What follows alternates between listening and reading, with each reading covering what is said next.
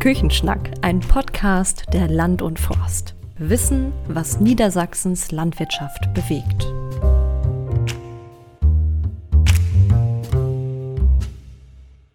Hallo, liebe Hörerinnen und Hörer, willkommen zu einer neuen Podcast-Folge unseres Küchenschnacks. Ich bin heute hier verabredet mit Tanja Fabricius in Aurich, beziehungsweise du kannst gleich selbst sagen, wo du genau bist. Hallo erstmal. Hallo erstmal. Schön, dass ich da sein darf. Ja, freut mich auch. Es geht heute um das Thema, dass ihr ukrainische Flüchtlinge bei euch aufgenommen habt und darüber wollen wir uns ein bisschen unterhalten, weil sich da vielleicht auch viele unserer Hörer oder Hörerinnen wiederfinden oder auch einfach interessant finden zu hören, wie eure Geschichte ist. Freue ich mich drauf. Deshalb würde ich einfach sagen, fangen wir an. Wie fing denn alles an? Also wer wohnt bei euch und wie kam es eigentlich dazu? Ja, also das war folgendermaßen. Der Ukraine-Krieg brach aus. Wir haben uns da erst großartig gar nicht so viel bei gedacht. Dann hat meine Schwägerin eine Woche später einen Link oben in ihre Statusmeldung gesetzt, ob wir uns nicht melden wollten, um Zimmer anzubieten. Und dann sprach mein Mann mich an und ich habe gedacht, äh, oh Gott, mit einem kleinen Kind und man hat ja so seine Abläufe oder eben halt auch nicht. Wer ein kleines Kind hat, weiß, was ich meine, mit den oder auch nicht. Und dann habe ich halt gedacht, oh, ob ich das so möchte, weil ich bin eigentlich für mich auch ganz gerne alleine. Kann ich ganz ehrlich so behaupten. Ja, und dann habe ich aber abends in den Nachrichten eine junge Frau mit einem im Schneeanzug eingekleideten Baby gesehen, was auf ihrem Arm schlief und die war einfach so verzweifelt. Und in dem Moment schossen mir die Tränen in die Augen, weil ich gedacht habe, ja, das Kind ist vielleicht genauso alt wie mein Sohn. Das geht nicht. Irgendwas müssen wir tun. Ja, und da war eigentlich so die Entscheidung getroffen, dass wir unsere Komfortzone, Anführungsstrichen, jetzt verlassen und es andere Dinge gibt, die jetzt vielleicht ein bisschen wichtiger sind. Ja, und da hat mein Mann uns angemeldet. Kurz drauf, drei Tage später, sagte dann unsere Nachbarin hier, dass ihr Neffe, der Unternehmer ist, äh, gerne eine Fahrt organisieren möchte mit einem Busunternehmen und dann quasi ukrainische Flüchtlinge hierher holen möchte und ob wir denn bereit wären, eine Bleibe zur Verfügung zu stellen. Und dann haben wir gesagt, ja, okay, gerne auch jemanden mit einem kleinen Kind, damit das so von den Abläufen her vielleicht ein bisschen passt. Und so war die Idee geboren und so kam der Tag, an dem sie dann losfuhren. Wir waren alle total gespannt. Ja. Muss ich noch eine kurze Zwischenfrage stellen? Wie ist denn eure Wohn- und Lebenssituation überhaupt? Damit man also, wir wohnen nicht direkt in Aurich, sondern wir wohnen in Friedeburg im schönen Wieseder Meer. Das ist im Landkreis Wittmund, aber dem Landkreis Aurich sehr nah. Also das sind vielleicht zweieinhalb Kilometer. Wir wohnen in einem Einfamilienhaus mit Garten und allem drum und dran. Ja, und äh, hier wohnen mein Mann, unser Sohn unser Hund und meine Wenigkeit. Und wir haben eine tolle Nachbarschaft hier und äh, ja, so ist das Ganze dann entstanden. Okay, also kam quasi der Tag, an dem ja die private Organisation losgefahren ist, sozusagen bei euch. Richtig, genau. Und dann kriegten wir alle Erkältungssymptome und haben gedacht, oh je, was ist denn das? Machen wir mal einen Test. Macht man ja sowieso die ganze Zeit, immer mal wieder. Und dann stellen wir fest, verdammt, wir haben Corona. Das war richtig Mist, weil sie sollten ja jetzt zwei Tage später dann quasi bei uns einziehen. Das war für mich die absolute Vollkatastrophe, weil ich hatte mich jetzt darauf eingestellt und äh, das war ja jetzt quasi, wir waren immer in Kontakt mit der privaten Organisation und da hatten sich quasi Schwägerinnen gefunden, die bei unseren Nachbarn einziehen wollten und dann eben halt bei uns die zwei und die hätten dann ja halt einfach auch die Nähe zueinander gehabt. Ja, und nun mussten wir ja leider sagen, Leute, wir haben Corona. Dann haben wir eine Zwischenlösung gefunden, dass die beiden äh, Damen sich nicht trennen mussten und dass sie zusammenbleiben konnten. Und dann sind sie anschließend nach unserer Quarantänezeit sind sie dann quasi bei uns eingezogen und bei unseren Nachbarn. Und da war ich sehr dankbar, dass wir kurzfristig da eine Lösung gefunden haben. Es war für die natürlich der absolute Worst Case, ne? dass sie sich trennen sollten. Und wir haben dann aber eine Lösung gefunden, dass sie zusammenbleiben konnten. Wie war das denn? Wie habt ihr denn überhaupt den Kontakt vorher aufbauen können? Also ihr wusstet ja dann sozusagen, wer kommt. Das ist ja schon mal wahrscheinlich ein ganz schönes Gefühl gewesen, oder? Ja, definitiv. Also wir haben hier eine Nachbarin, die fließend Russisch spricht und die hat sich tatsächlich angeboten und hat gesagt, ich würde versuchen, ob ich Urlaub bekomme und fahre dann mit, um zu dolmetschen, um einfach zu klären, wer möchte wohin. Man weiß ja auch nicht, ob die unbedingt ins tiefste Ostfriesland möchten. Muss man ja auch einfach mal so sagen. Ich meine, wir finden es hier total schön, aber wer absolute Stadt gewohnt ist, hat da vielleicht auch überhaupt gar keinen Bock drauf. Dementsprechend hat sie das dann mit den beiden besprochen und äh, ich glaube, es sind insgesamt 56 Frauen und Kinder in diesem Bus gewesen. Und wer ist jetzt im Endeffekt bei euch gelandet und wie waren die ersten Stunden? Ja, also bei uns gelandet sind Dana und Misha. Dana ist äh, 32 und Misha wird im Juli 2. Ja, wie waren die ersten Stunden? Das war total merkwürdig, weil auf der einen Seite kennt man diese Menschen nicht. Ich für meinen Teil hatte aber gleich irgendwie das Gefühl, dass man miteinander verbunden ist. Also allein durch die Kinder, weil ich habe kein Wort von dem verstanden, was sie zu ihrem Sohn gesagt hat. Kein einziges Wort. Aber irgendwie gefühlt habe ich es schon verstanden. Und da habe ich so für mich festgestellt, Mamas sprechen alle irgendwie dieselbe Sprache. Und ähm, sie war einfach total ergriffen. Also wir haben unser Wohnzimmer geräumt haben ein großes 1,40er Bett äh, besorgt und haben einen Wickeltisch, einen äh, Schrank dahingestellt, so dass sie quasi eine Couch hatte, eine Fernsehecke und dann eben halt noch ein separat Schlaf und Wohlfühlbereich so ein ganz bisschen.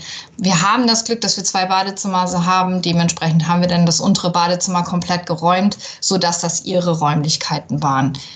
Das konnte sie mir zum Beispiel überhaupt nicht glauben, dass das jetzt ihre Räumlichkeiten sein sollten.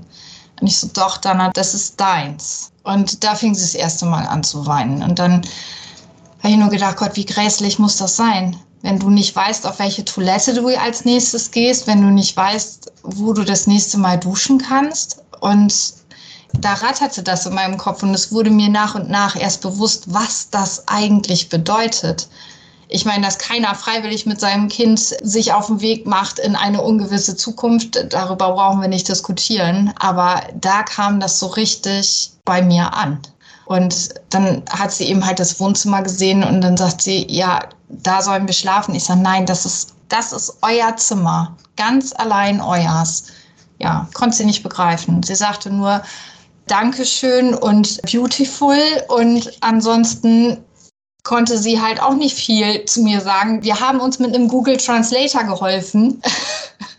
Aber letzten Endes war es eben halt so, der Kleine, der musste ja jetzt auch irgendwie beschäftigt werden und gleichzeitig mussten die Taschen hier rein, weil es waren ja schon unzählige Spenden eingegangen. Vielleicht so als kleiner Exkurs. Ich habe nur, ich bin Krankenschwester und habe nur in unserer Gruppe mitgeteilt, dass wir Flüchtlinge aufnehmen wollen und dass es quasi an allem fehlt.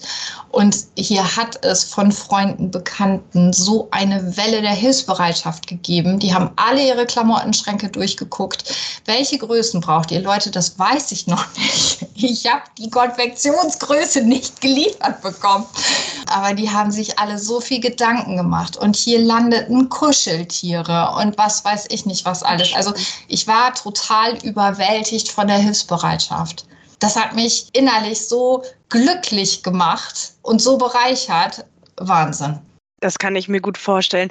Du meintest eben, ihr habt euch mit Google Translator unterhalten. Konntet ihr denn irgendwann mal auch über diese Kriegssituation, wie sich das für Dana anfühlt, sprechen? Also ihr Mann ist ja wahrscheinlich oder ihr Partner auch noch dort, oder? Ja, also die haben tatsächlich ein Haus in der Ukraine, in einer kleinen Vorstadt, aber relativ nah im Osten. Sie haben tatsächlich die erste Zeit, sie, sie sind ja morgens aufgewacht und haben ja gar nicht gewusst, was da jetzt eigentlich gerade passiert.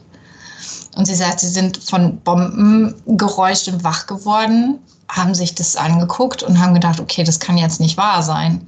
Und dann ist die Familie, die in der nächstgrößeren Stadt wohnt, zu denen nach Hause gekommen und die sind dann quasi da alle erstmal in den Keller und haben da erstmal eine Woche, zwei, sind da quasi geblieben, haben da innegehalten und haben gehofft, dass das schnell vorbeigeht. Und irgendwann haben die Männer dann quasi die Entscheidung getroffen, dass die Frauen jetzt mit den Kindern gehen.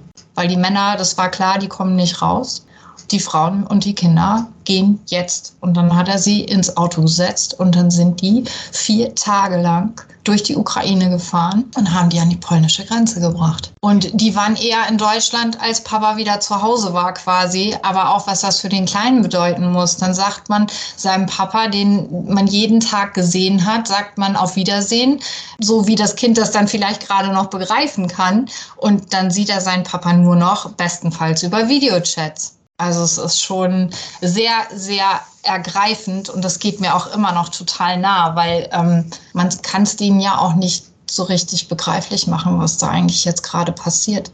Aber eindrücklich fand ich tatsächlich, dass in den ganzen Gesprächen, die Dana und ich geführt haben bis heute, sie eben halt ganz klar sagt, sie wäre in der Ukraine geblieben, hätte sie nicht ihr Kind. Und gerade für ihr Kind waren sie bereit, das jetzt auf sich zu nehmen, weil der in Frieden leben soll. Ja, dafür den Mann eben halt dann zurückzulassen und eben halt nicht zu wissen, ob man sich nochmal wieder sieht. Ja, das äh, kann man sich ja kaum vorstellen, wenn man hier quasi die Familie verlässt oder den Partner, der dann sozusagen Wehrdienst im Krieg leisten muss. Also ist ja eine Vorstellung für uns, die ja sehr weit weg ist. Das ist so. Und ähm, sie sind ja jetzt nicht alle gleich eingezogen worden, sondern sie sollten sich ja einfach im Land weiter aufhalten. Er ist halt eben auch wirklich nicht gegangen. Er hat sein Zuhause nicht verlassen und das größte Drama ist halt einfach, als ähm, der Bürgermeister jetzt letztens nochmal einen Aufruf gestartet hat, es möge bitte jeder das Dorf verlassen oder die Vorstadt, der da nicht sein muss. Da habe ich hier mitgekriegt, dass sie richtig hart diskutiert haben, weil ihre Mama eben halt auch noch dort in diesem Vorort ist, aber die pflegt die Oma und die Oma ist bettlägerig. Und sie hat gesagt, ich lasse deinen Mann hier nicht alleine und ich kann Oma nicht alleine lassen. Die wäre dem Tode geweiht, also bleibe ich hier.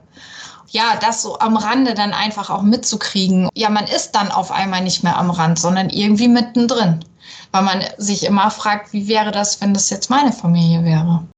Genau, und ihr habt ja auch Zeit miteinander verbracht, ne? Also Ende Februar sind die beiden bei dir angekommen, ne? Oder bei euch? Ja, also ähm, Anfang März. Ah. Und durch Corona hat sich das dann ja noch ein bisschen hingezogen, sodass man sagen kann, so ab ja, Mitte März, so waren sie dann hier, ja, genau.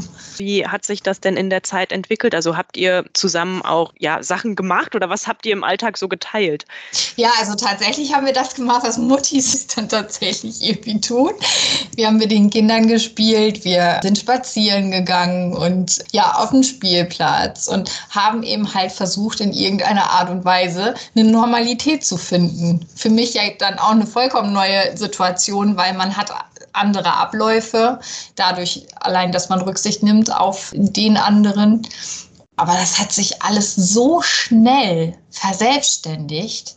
Das war zum Beispiel vollkommen klar. Dana will sowieso immer für Misha frisch kochen. Ja, dann hat sie halt frisch gekocht, hat immer gefragt, ob mein Sohn das auch essen darf. Ja, natürlich.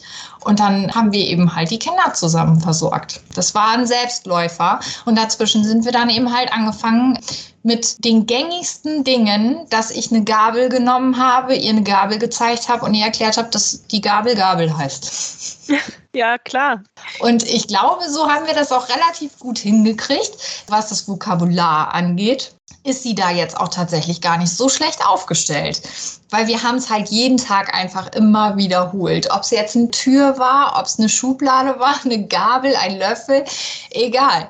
Der Baum, das war zum Beispiel auch eine total irre Geschichte. Misha spricht ja eigentlich Ukrainisch. Dana spricht mit mir Russisch, weil sie sagt, es ist einfacher, auch vom Translator her. Und dann stehen wir hier, ich fütter unseren Sohn und in dem Moment steht sie mit ihm an unserer großen Terrassenscheibe und da sagt er Baum. Oh. Ich meine, das muss man sich mal überlegen, ne? Wie selbstverständlich, völlig ohne Akzent. Baum. weil er das nun verfolgt hatte, dass ich seiner Mama immer Dinge gezeigt habe und sie hat mir dann gesagt, was es auf Deutsch heißt. Ja, klar. Total irre. Total irre. Hast du auch schon ein ukrainisches Wort gelernt, was ihr jetzt so habt einfließen lassen? Boosterov. Boosterov heißt Gesundheit. Weil die Kinder Ja. niesen ja nun mal. Und dann habe ich immer Gesundheit gesagt und sie Boosterov. Ich sage, okay. Und so ist es tatsächlich immer noch. Ich sage immer noch Boosterov.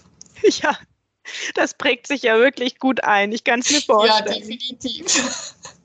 Wie ist das? Ähm, habt ihr schon weitere Perspektiven, wie es jetzt weitergeht?